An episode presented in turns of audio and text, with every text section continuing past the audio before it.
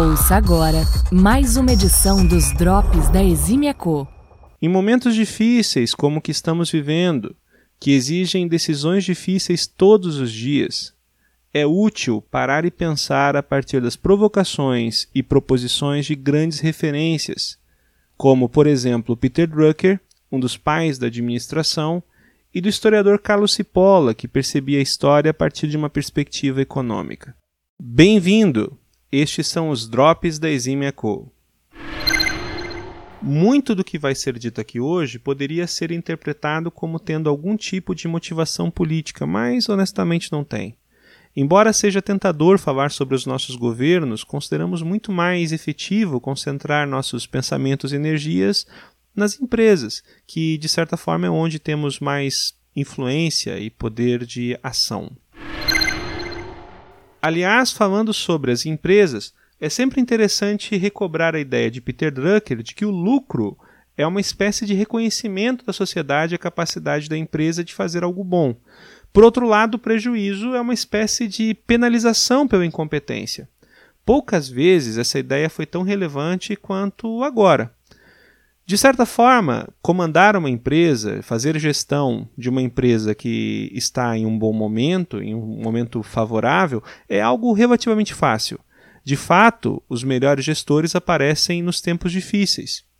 Enquanto os maus gestores costumam fechar suas empresas quando as coisas não vão bem, os bons gestores acabam encontrando formas e alternativas de deixar a empresa mais eficiente, é óbvio que situações extremas, como uma pandemia, exigem algo a mais e nem sempre é possível salvar o dia. Mas é, esse deveria ser o nosso principal foco agora. A verdade é que, apesar de tanto planejamento, é, ninguém tem é, controle ou mesmo previsibilidade sobre o que está por vir. Nunca. Mas momentos como esse do Covid-19 amplificam essa realidade. E isso acaba colocando em xeque a capacidade das empresas de realmente fazer algo bom. Jogando by the book, muitas empresas agora, por exemplo, estão antecipando algumas demissões. O argumento é prolongar é, traços de saúde financeira e garantir que a empresa tenha potência para competir quando alguma estabilidade for restaurada. Entretanto, no nosso entendimento, é, Algumas empresas estão ignorando o fato que estamos em um período de exceção e, consequentemente, não há um livro de regras confiável. Assim, embora o by the book recomende austeridade, é provável que excesso de austeridade, como esse que justifica as demissões, acabem resultando em danos persistentes às marcas. Ou seja, a sociedade pode interpretar isso muito, muito mal. E isso pode acabar exigindo, muitas vezes, um esforço de gestão de mídia muito, muito alto, o que acaba, fato, desviando a atenção dos fatos ou das ações que seriam mais relevantes. A recomendação costuma ser, nesses momentos, priorizar segurança física, reputação e finanças, nessa ordem. É claro, melhor, é evidente que só faz sentido ter um bom nome quando ainda há um negócio para se referenciar, mas seguramente os nossos tempos pedem que posterguemos iniciativas amargas para o último momento responsável. Não é fácil, a gente sabe, mas a boa gestão, por definição, deveria conseguir reconhecer esse momento. O debate atual é se devemos reforçar e intensificar as nossas medidas de distanciamento social e isolamento, de forma a achatar a curva de contaminação do novo coronavírus, ou tentar retomar de alguma maneira as atividades mitigando aí os riscos e os impactos sobre a economia. Nos sobra vontade de opinar, mas também responsabilidade para entender que no final esse é um tema técnico discutido fora dos limites da organização. A decisão acaba sendo dos órgãos competentes e não das empresas. A responsabilidade da gestão aqui é cumprir as determinações, tentando minimizar os impactos negativos, sejam eles quais forem. É exatamente nesse contexto dessas discussões acaloradas sobre o que é certo e o que é errado que talvez seja interessante trazermos à baila ou à tona as considerações do historiador é, Carlos Cipolla. Ele dizia que deveríamos avaliar a, o comportamento das populações e o comportamento das pessoas, classificando-as é, conforme a capacidade delas de gerar bem para elas mesmas e também para os outros. O Carlos Cipolla criou quatro categorias, basicamente, ou propôs quatro categorias para é, tentar classificar é, essa população. A primeira categoria, a primeira classificação é dos que ele considerava inteligentes, ou seja, pessoas que conseguiam gerar benefício próprio a partir das suas ações, mas também benefício para os outros. A segunda categoria, segundo Carlos Cipolla, infelizmente são das vítimas. Pessoas que acabam sendo sacrificadas por não conseguirem gerar ou atuar em favor próprio e acabam gerando apenas benefícios quando geram para outras pessoas. Carlos Cipolla também falou um pouquinho mais sobre os aproveitadores. Na verdade, o termo original que ele utilizou foi bandido, mas acho que aproveitadores acaba cabendo bem aqui. Segundo Cipolla, os aproveitadores seriam aquelas pessoas que seriam incapazes de gerar é, benefício para os outros porque estariam focando apenas em benefícios próprios. E fatalmente, finalmente, o Carlos Cipolla também criou uma quarta categoria, que é a categoria dos estúpidos. Esses são aqueles que não conseguem gerar benefício nem para os outros, nem para eles mesmos. o que fazer com os estúpidos, não é mesmo? Ainda segundo Cipolla, é interessante observar que as pessoas têm sim condições de mudar a sua categoria. Ou seja, embora o comportamento predominante de alguém seja o de um aproveitador, por exemplo, agindo sempre em benefício próprio e desconsiderando o bem comum, essa pessoa que pertence a essa categoria consegue, com algum esforço, mudar o seu comportamento. Entretanto, segundo Cipolla, um grupo é a exceção, a exceção que confirma a regra, aliás, que é o grupo dos estúpidos. Segundo Cipolla, esses sim agem consistentemente de forma a prejudicar os outros e a eles mesmos.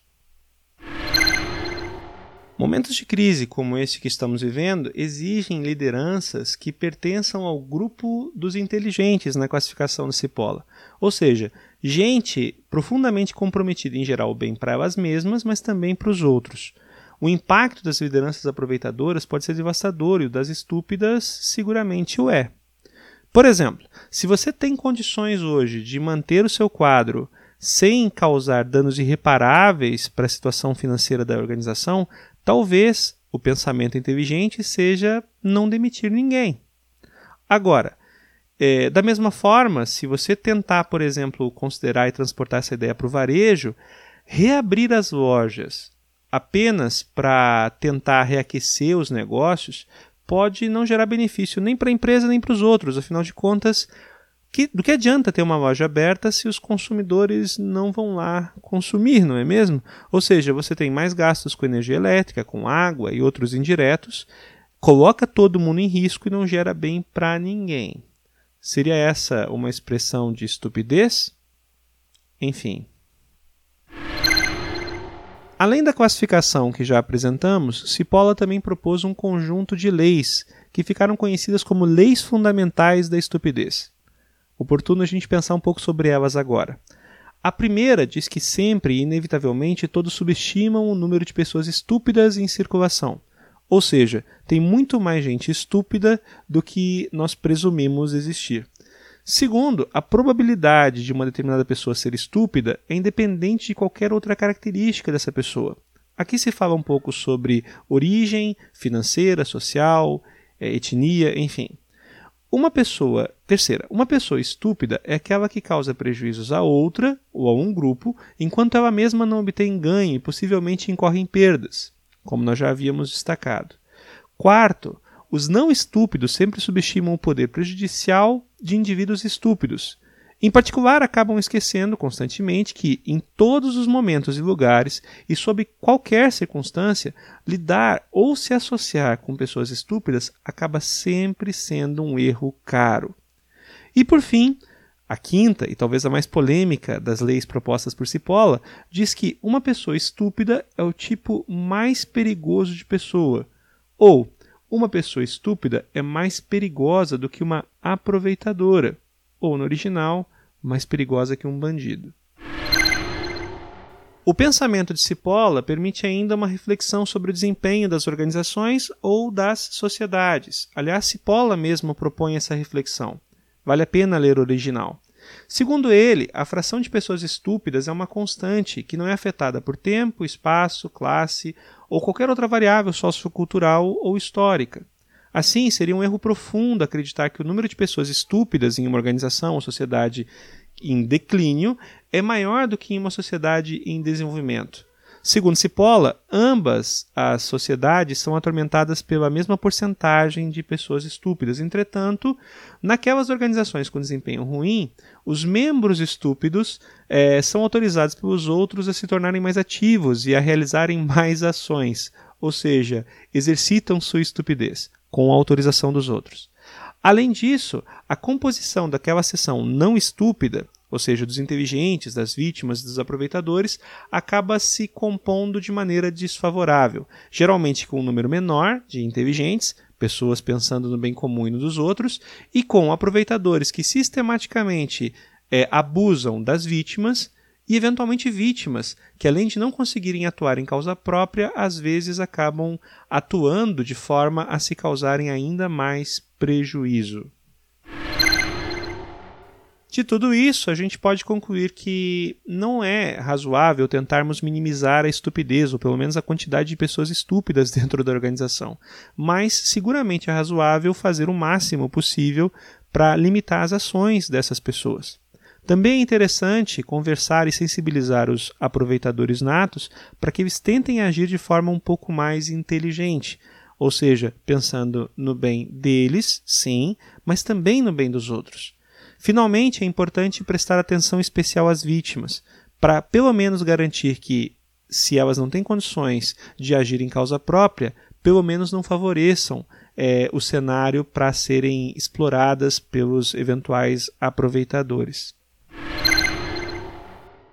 Peter Drucker dizia que o lucro é o reconhecimento à sociedade e a capacidade de uma empresa de fazer algo bom. Concordamos com isso. Por outro lado, o prejuízo seria a penalização pela incompetência. Também concordamos com isso. Em tempos difíceis como esse que estamos vivendo, seria evidência de competência ou da capacidade de fazer algo bom o posicionamento inteligente das lideranças e dos liderados. Não é tempo nem para os estúpidos, tampouco para os aproveitadores. O que você acabou de ouvir foi mais uma edição dos Drops da Eximia Co. Trata-se de uma versão em áudio, ampliada e revisada, dos principais conteúdos que nós compartilhamos nos nossos sites. A edição de hoje foi baseada na publicação intitulada Em Tempos Difíceis, é inspirador aprender com Peter Drucker e com Carlos Cipolla. Nossos conteúdos estão disponíveis nos principais agregadores de podcast. Muito obrigado. Você acabou de conferir mais uma edição dos Drops da Exímia Co.